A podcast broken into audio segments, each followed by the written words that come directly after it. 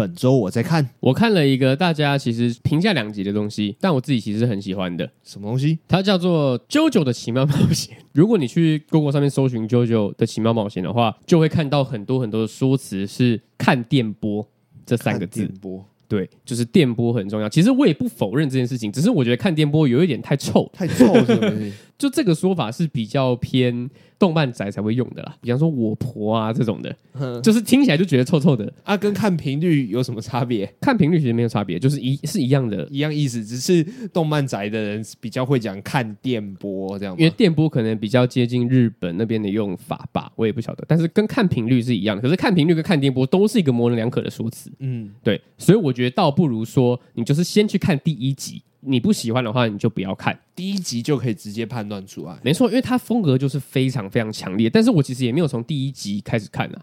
我最近因为失眠，你从第七集开始看是是？哦，我从第三季开始看。哦，第三季，反正他出了很多很多季，然后他漫画也是不停的在画。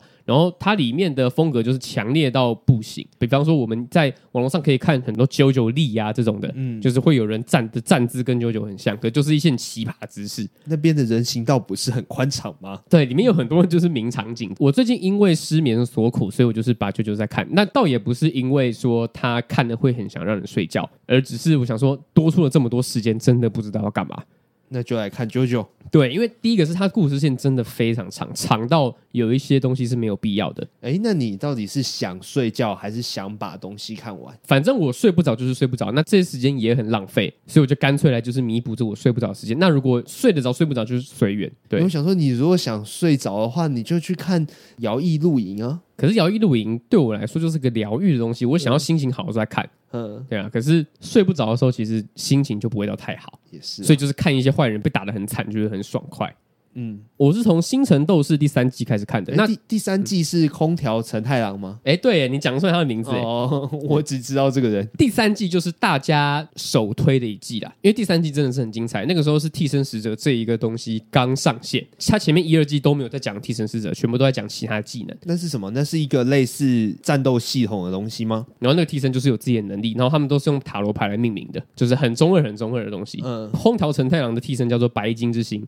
它主要的技能其实就也没什么，就只是它速度非常快这样子。然后它里面都会有一些就是很说明性的用词。简单的说，就是一个很老很老的漫画，很老很老的作品会出现的东西。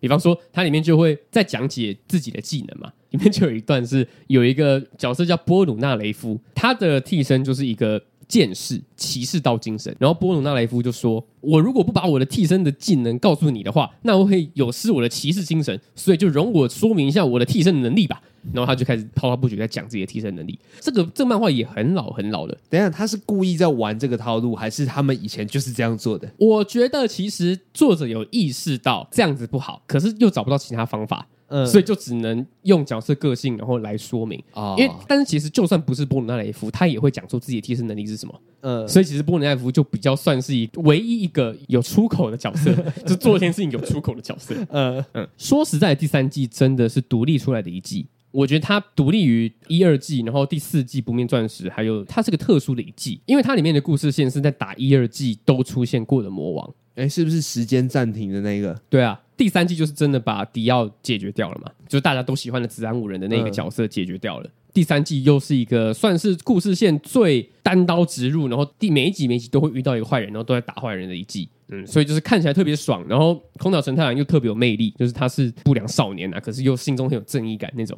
嗯，就是一个非常普遍的热血王道漫画的角色这样子。那如果是电波不对的，那你仍然会推荐第三季吗？其实还是就算了。就算电波不对的话，第三季也是一个满满迷因的。嗯、因为因为我觉得，因为我觉得电波这种东西其实可以习惯，只是有些人看三集就习惯，有些人看了一季。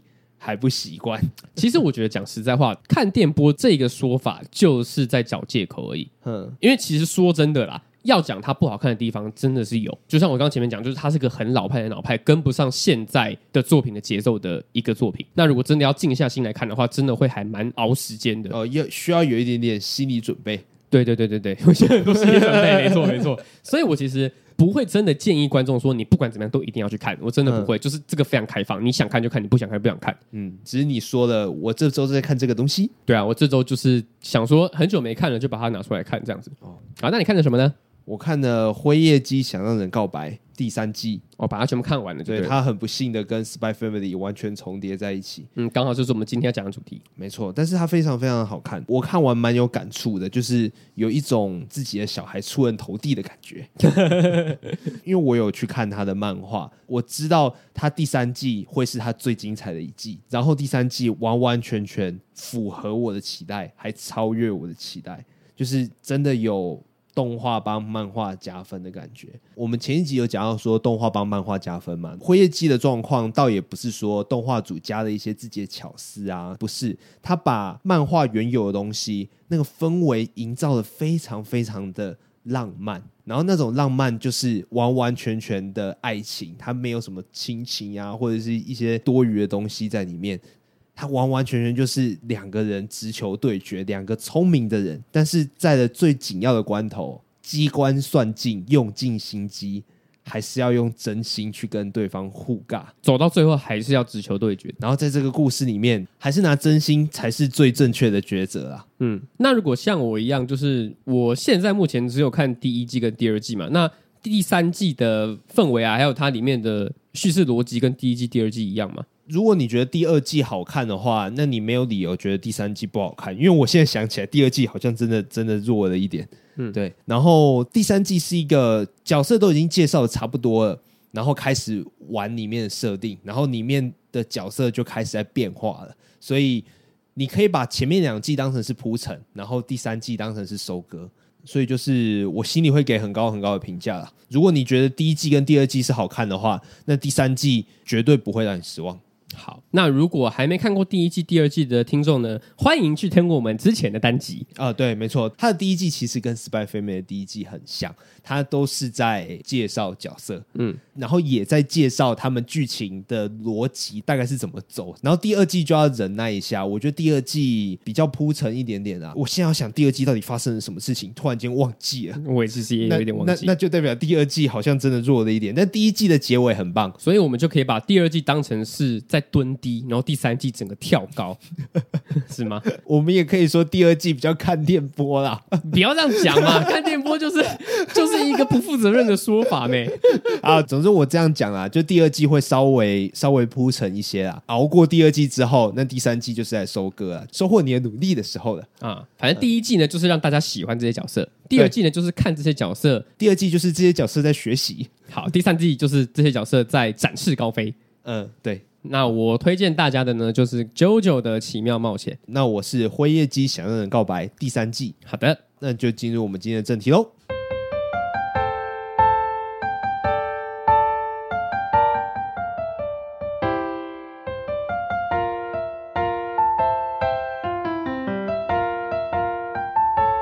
Hello，各位听众，大家好，欢迎来到山田宅青，我是哲宇，我是陈杰。看完《Spy Family》那个十二集的动画之后。然后我们也看了一点点漫画。其实安妮亚的戏份比想象中多很多，哎。对啊，我原本是会以为是以黄昏为主轴，然后去串联整件故事的。嗯、但其实安妮亚是主角这件事情无可厚非。对，我觉得我我以为是黄昏跟约尔，但其实比现在看起来比较接近黄昏跟安妮亚。对，约尔比较类似更配角的感觉。嗯。可是，相较黄昏跟约尔，安妮亚她又是一个更接近全知观点的人啊。对啊，毕竟她的超能力就是，对她是可以读取别人的心思嘛。这件事情真是无敌耶。可是，其实她用这个超能力攻击没有没有到很多哎。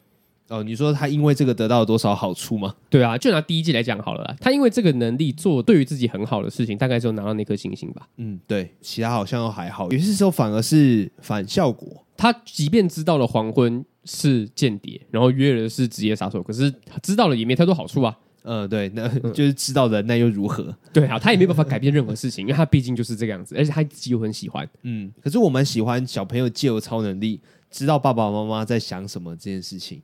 就是我觉得有些时候小朋友真的会知道爸爸妈妈在想什么。我小时候的时候就很有印象是。我爸妈会在讲他们工作的时候，同事们之间怎样，就在车上聊给我跟我姐听。我就觉得说，哎，现在讲这个是我可以听的吗？也许当下我并没有真的很听懂他们在讲什么，可是长大之后，那些对话真的到现在都还记得，然后就真的会是我在上班之后可能会遇到的那种上班族之间的呃误会或嫌隙，或者是有一点点有一点点勾心斗角的东西。嗯嗯嗯，对，我比较有印象的就是我爸妈那个时候在。呃，闹离婚的时候，他们其实就是会直接当着面，然后哭给我跟我妹看。嗯，他们想要装作表面上都没有事情，可是其实我跟我妹都看在眼里啊。然后我跟我妹在他们的眼皮底下。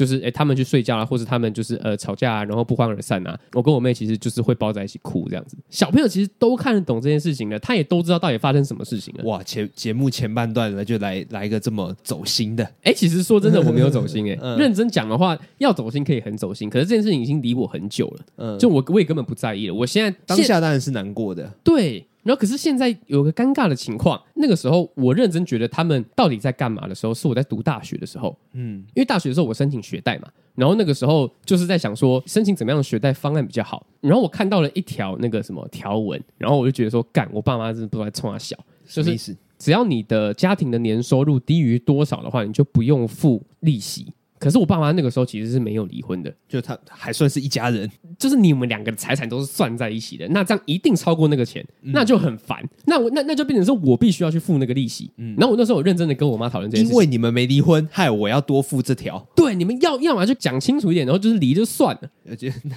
那你可不可以拜托他们离婚？我没有讲的这么的 呃直接，直接，但是我其实委婉的告诉他们说，这样子其实是会造成我的困扰的。然后可是那个时候我爸妈就是他们就还处在一个很尴尬的情况。然后那个时候我也讲给我姑姑听，然后姑姑也觉得说，你身为一个小孩，你不应该管那么多事情，我就觉得很靠北。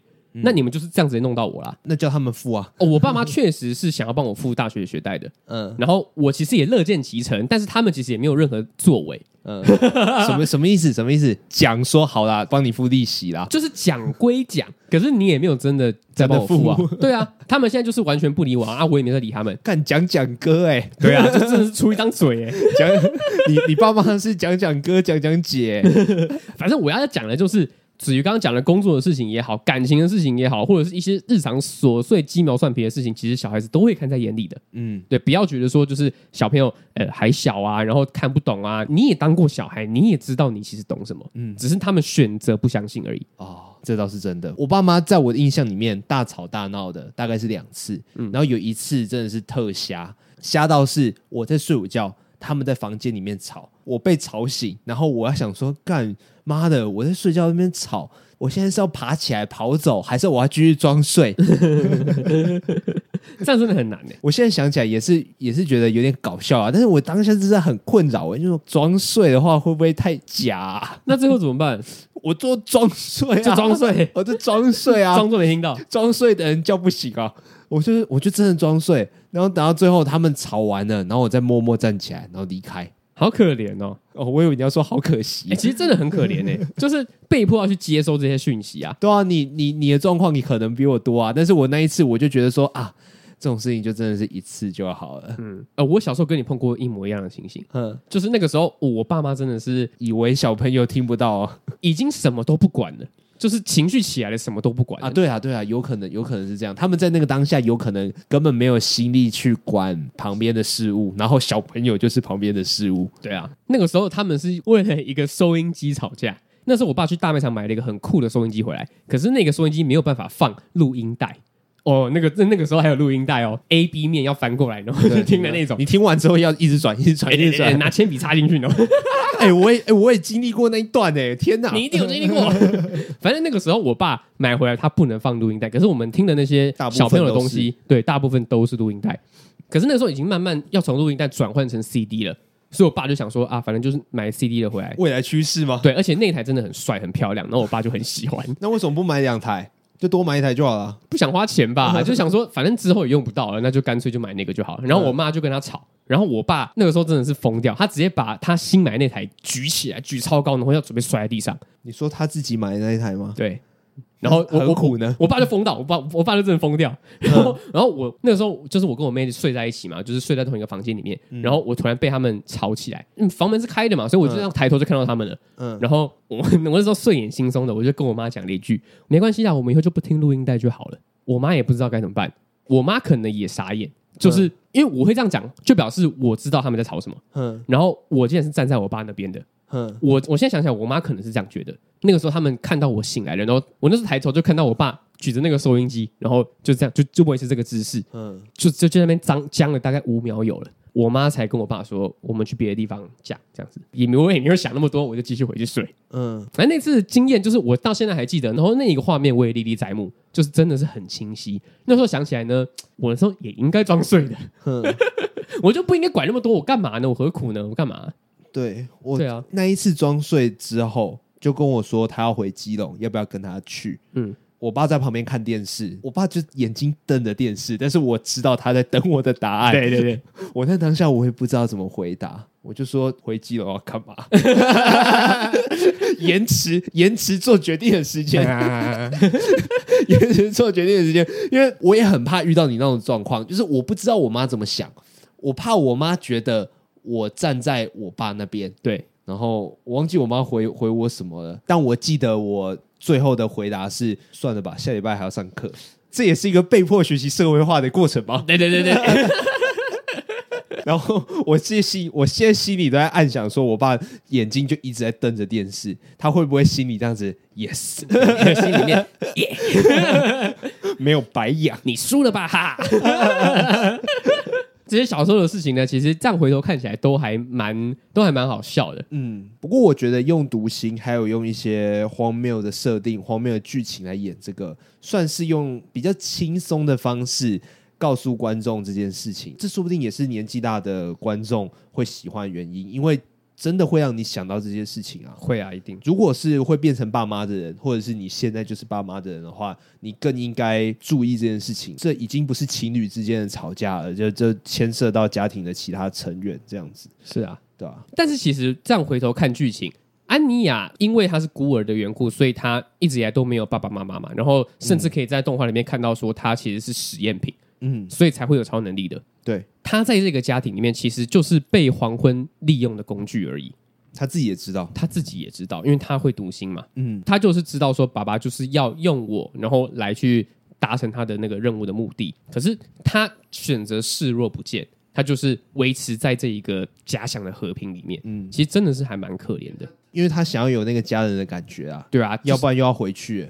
对啊，他某方某程度也算是有点小小的疯掉。他就是他明明知道他自己被利用了，然后他也知道这个家庭不会维持太久，可是他就是想要维持这样子短短的和平。尤其是你第一次尝到的一点甜头，很不想变化。我印象很深刻的是小时候我住基隆的外婆家。每个礼拜我都在期待我爸妈来找我，所以我那时候每个礼拜三的时候，我就会问我阿妈说：“阿妈，今天礼拜几？今天礼拜几？”然后我就在期待我爸妈来找我。但是等到跟我爸妈回云林住的时候，我又会很期待这个周末的时候可以回基隆去看阿妈。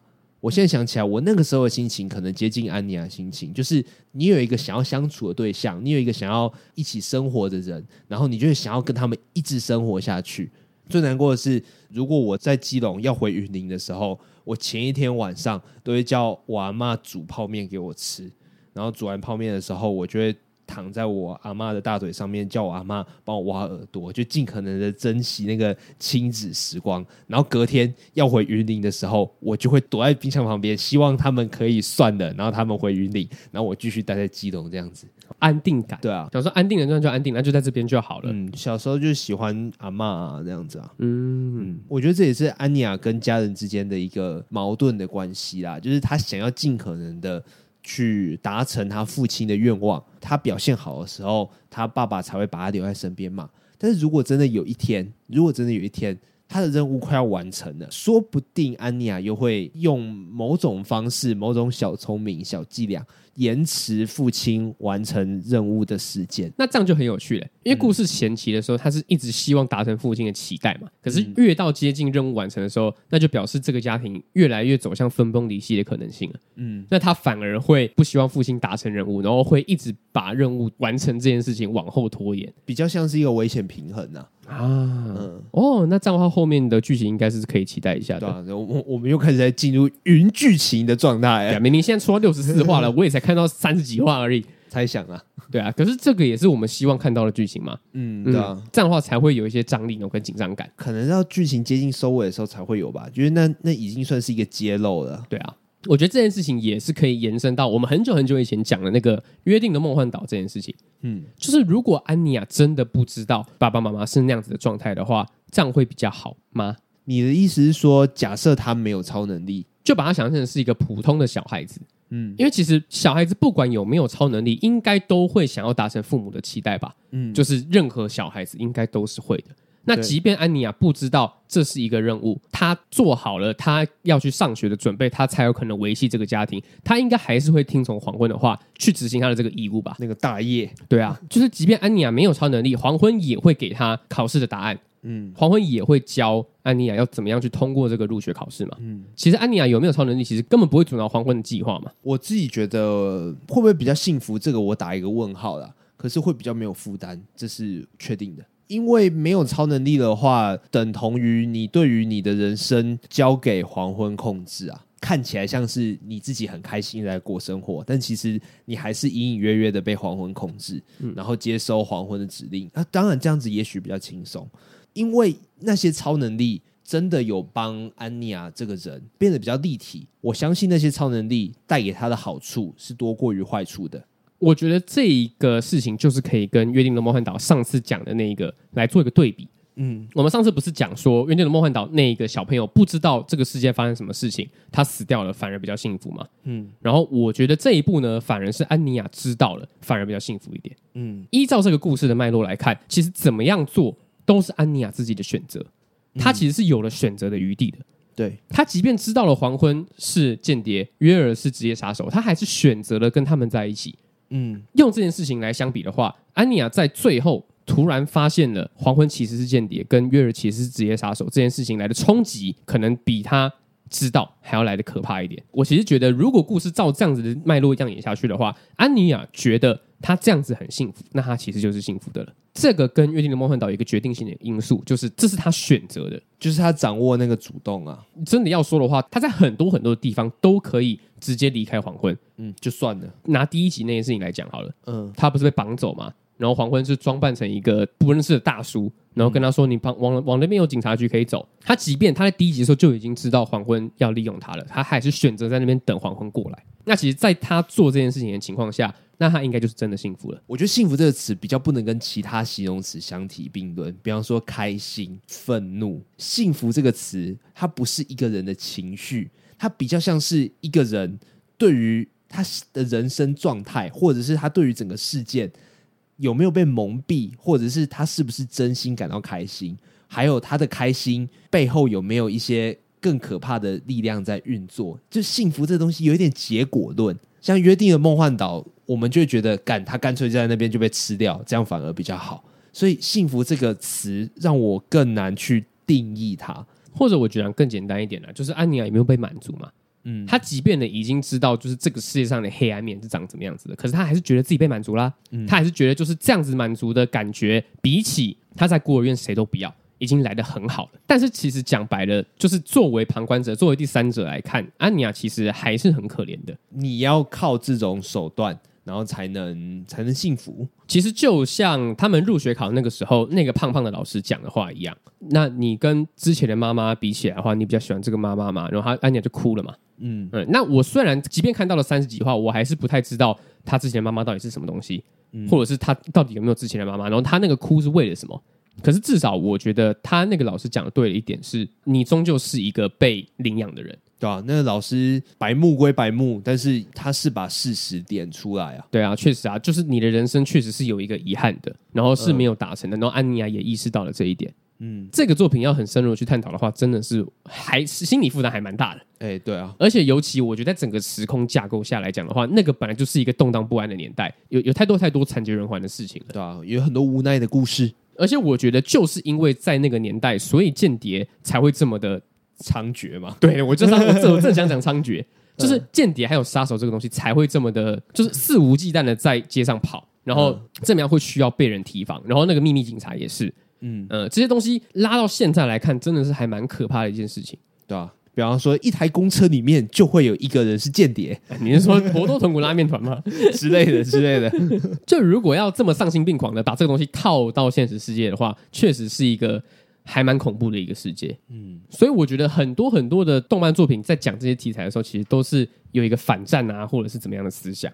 就是觉得说，你真的觉得这样比较好吗？虽然 Spy Family 是用一个比较诙谐，然后比较荒谬的手段来去处理这些事情，所以才不会让我们看到背后这些东西，对吧、啊？他其实可以写成跟进击的巨人一样，对，换个滤镜就是了。对他，他有这样子的潜质，嗯，但是他选择把自己做成更荒谬，然后更喜剧一点，然后让观众看起来负担没有那么大。不过你你把这个喜剧的那个逻辑重新理一下，哎，那其实都是很悲伤的事情啊。没错，没错。而且我们现在可能还没有看到安妮亚是怎么样被改造成超能力者的嘛？说不定这个背后又是另外一个故事啊。对，那是另外一条线呐、啊。对啊，连那只狗也是啊。就是如果没有看过漫画的话，后面那一只就是呃，在第十一集最后出现的那一只，看起来像熊，然后或者是海豹、呃，对，海豹，嗯，海豹，海象，海象，对，海象的那一只狗的话，它后面也是会变成他们的家人的。对，嗯，然后后面那只狗的身世也是蛮坎坷的，嗯，算是一个拼拼凑凑的家庭，重组家庭。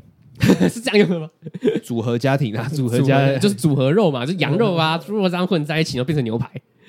我觉得组合肉应该也不是这样定义啦，但是没关系嘛，反正他们就是东拼一块，西凑一块，组成了一个家庭。嗯、对，然后感觉上很像是一个幸福美满，可是每个人心里其实都暗潮汹涌，各怀鬼胎。如果再换一个角度想的话，就是因为他们这些拼拼凑凑的人聚在一起，然后每个人都是要有自己想要的东西，所以才不会被一些我们所谓的亲情啊，或者是一些血缘上造就的关系所绑住。因为他们自己都是无牵无挂的，他们其实随时想要离开都可以离开，想干嘛就干嘛。对啊，对啊，对啊，他们不会因为他是我的亲生父亲，所以我必须要怎么样子，就是被这些情绪的东西所绑架。嗯，对他们其实是想要离开就可以离开，没有牵挂的啊。可是就是因为他们四个，呃，先呃先把那只狗撇掉好了，他们三个因为自己的目标在那边，所以他们选择了三个人组在一起，所以才会变得如此的关系那么紧密。我觉得好看的地方是以黄昏为例。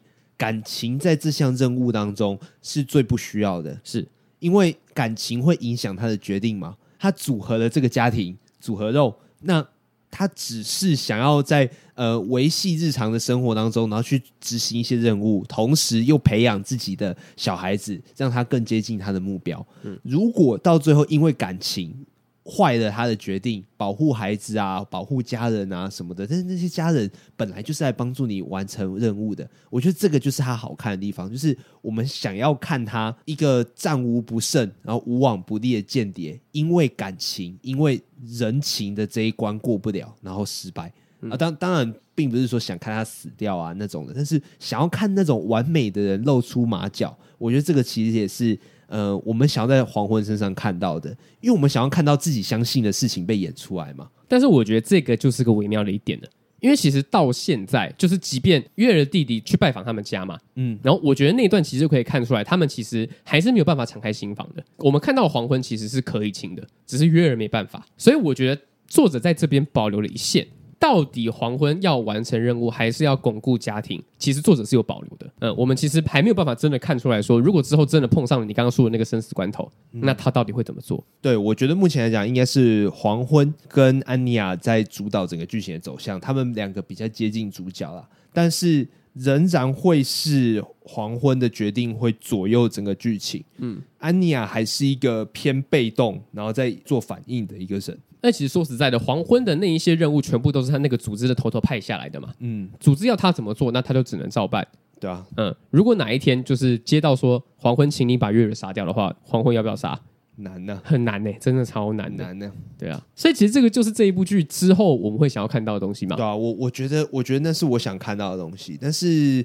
目前都还没演到啊，那不过合理合理，是因为才第一季而已嘛，嗯，对吧、啊？就你现在就把主菜端出来，这怎么行？后面怎么演？对啊，这个一定是要到最后几集吧？对啊，这个至少演三季吧？嗯，哎、欸，大家这么喜欢这个 IP，如果作者早就已经跟井上雄彦啊，或者是一些人，就是已经把结局全部设定好了，我在几话几话之内要结束，或者是像那个什么尖山创一样啊，我就是喜欢十三。我就是喜欢三、呃，我就一定要在三结束。对，我们希望它延长，但是也不要长太多，长到没必要。对，也不要一拖泥带水的，然后就是一直为了要延续而延续。应该要说让它刚好的结束。嗯、那它是长是短，这个就怎么讲？看缘分，而不是你已经该结束了。我觉得这边超棒，这边该停了，然后结果还在那边演一些奇怪的东西，对，就会有点不知道该说什么。好了。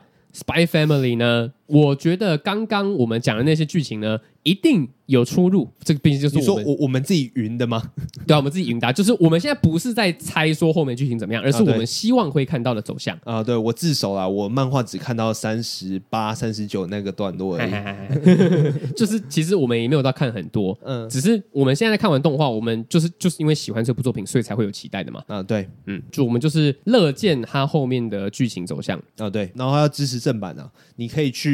买漫画啊，觉得太贵的话，去租漫画这样子。我就 我就很喜欢去租漫画啊，十分之一价钱的漫画嘛，你就可以看完一本，看完一本，然后再看下一本这样子。嗯，好啊，讲了一大堆，讲了自己的事情，然后讲了小时候家庭的事情。间谍家家酒最重要的就是间谍这两个字啊。那那除了间谍这个工作本身之外，其实每个人多多少少都有间谍的心态在身上。那间谍的心态是什么嘞？就是。你面对每个人都会有不一样的个性，不一样的人设跑出来。就像比方说，呃，听众听我们两个讲话，我跟 Peter，我跟我家人，我跟我室友，都是不一样的面貌。呃，也许我是故意的啊，也许不是，就是我会自然的呈现出让他们喜欢的样子。啊，如果我讨厌他们的话，我就会呈现出让他们讨厌的样子。嗯、就是不管啊，就是我们面对每个人都有不一样的样貌。然后《Spy Family》好看的地方是我们把黄昏作为中心点这样插下去，你去设想他跟每个人的互动。都是不一样的样子嘛，但是他的角色设计的很立体哦。你换成安妮亚为中心插下去，他跟约尔，他跟黄昏，他跟 Becky，他又是不一样的样子。就是每个人你都可以把他想象成是一个中心，他面对每个人的样子都会有些许的不一样。所以在这个时候，你就会觉得这个角色真的立体，因为你看到的这个角色不一样的面相。很推荐大家继续关注这个作品是。你以为主角就是安妮亚、呃，黄昏或约尔，其他角色也很棒，比方说次子、Becky 那些，你觉得他们是配角的，其实他们都可以是以他们为中心，然后面对每个人都是不一样的样子，每个人都有可能是间谍。我觉得这是这这部作品好看的地方，它呈现的那个立体是很间谍式的立体，就是真的每个人都有那个间谍的心态在里面。或许里面真的只有黄昏一个人是间谍啦，但是那个间谍的心态其实是很写实的，对，映照到我们现实生活中，其实我们也都是啊，嗯，对啊，我们面对爸爸妈妈，我们面对我们的老师或是老板或者是同事，一定是不同面貌的，对对。然后这这个这个作品完美的呈现我们平常的时候的生活样貌，那到最后你就可以再去对照说，他跟哪一个人互动，哪一个面向的他才是真正的他。以我个人而言，我会觉得说黄昏真正的他是缺少那一个面向的他，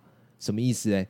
他跟约尔，他跟安妮亚，那他跟他自己的妈妈嘞，他有可能是战争的孤儿，他他缺少了那一块，因为他缺少那一块，变成现在他生存下去他的工作的动力，这股动力会变成。推动整个故事的一个，我觉得是一个很重要的动机啊，或者是说我们会希望看到他缺少的那个面相，会投射到安妮亚还有约人身上，让黄昏这个人变成一个完整的黄昏。对，应该是我们看这个部作品会想要看见的吧？就之后如果是要走到一个 happy ending 的感觉的话，对啊，希望是啊，希望是啊，毕竟现在都越来越喜欢这些角色了。是的，好啊，虽然问这个算是废话。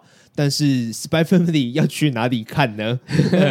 巴哈姆特动画风或者是 Netflix 都会看到啊。去 Netflix 看啊，就看巴哈姆特的话，又帮他们赚流量，看到那个远高于辉夜姬的流量，就让我心里有点难过。辉夜姬第三季没有在 Netflix 上啊？目前还没，目前还没。嗯、因为如果会上的话，好像会一次上一整季，而不是一集一集上去这样子。OK，好，节目尾声，日文小教室时间，不免俗的要来一下。哦，这个真的是前阵子那个梗图连发、啊，我就知道你大概要叫这句吧？对，那就那就就是这句啊，就是这句。安妮亚喜欢这个啊，感你每做马后炮，要演演演一个哦，我猜对了，那我下次就直接讲出来。没有没有，你下次写在纸条上，好吧？好啊，这句话是安妮亚可莱斯基。就是三个词并在一起，这样。对对对对，安妮亚·科雷斯基，我想跟大家分享一下，k o l e 这个真的是一个非常棒的日文啊。为什么？我跟我爸妈去冲绳的时候，到哪一家店会讲的就是这句话，就是我要这个科雷伊库拉，就这个多少钱的意思啊？会这句话，你就可以在日本买东西了。那你把安妮亚代换成你自己的名字也可以，林子瑜·科雷斯基。嗯，安妮买菜。我就说，那那我爸妈可能就是说，所以呢，我要 买给我。那我们这集的那个单集就分享到这边。那喜欢我们的频道呢，可以到 Apple Podcast 上面给我们五星评价，或者说有什么样的主题，有什么样的问题想问我们，都可以在上面留言，让我们知道哦。对，好，OK，我是子瑜，我是陈奇，拜拜。对对对对对对对。